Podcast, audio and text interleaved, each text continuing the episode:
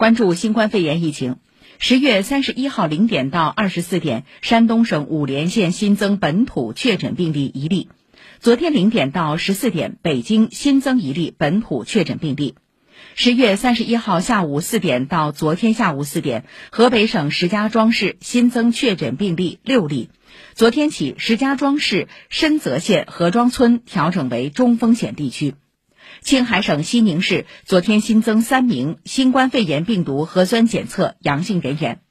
此外，截至昨天，江西省上饶市盐山县已经完成全县第一轮大规模核酸检测工作，共计检测二十九万三千零六十二人，检测结果都是阴性。